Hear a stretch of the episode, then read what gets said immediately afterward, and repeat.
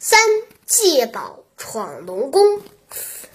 孙悟空见没办法留下来，就拜别了菩提祖师，又和各位兄弟告别，然后念了口诀，驾着筋斗云，不到一个时辰，就到回到了花果山水帘洞，看到花果山一上一片荒凉破败的景象，很是凄惨。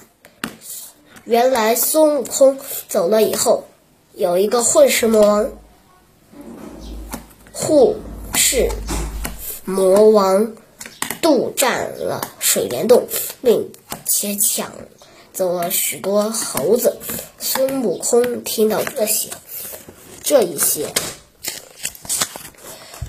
后，气得咬牙跺脚。他问清楚混世魔王的决定，去找混世魔王报仇，便驾筋斗云朝北方飞去。不一会儿，孙悟空叫到了混世魔王山洞水脏洞，对门前的小妖大喊道：“你家的混，你你家那个狗屁魔王多次欺负我们猴子，我今天来要和你王比个高低。”小妖们跑进了洞里，报告给魔王。魔王急忙穿上铁甲，呃，提着刀，在小妖的簇拥下走出洞门。孙悟空赤手空拳，见魔王自己朝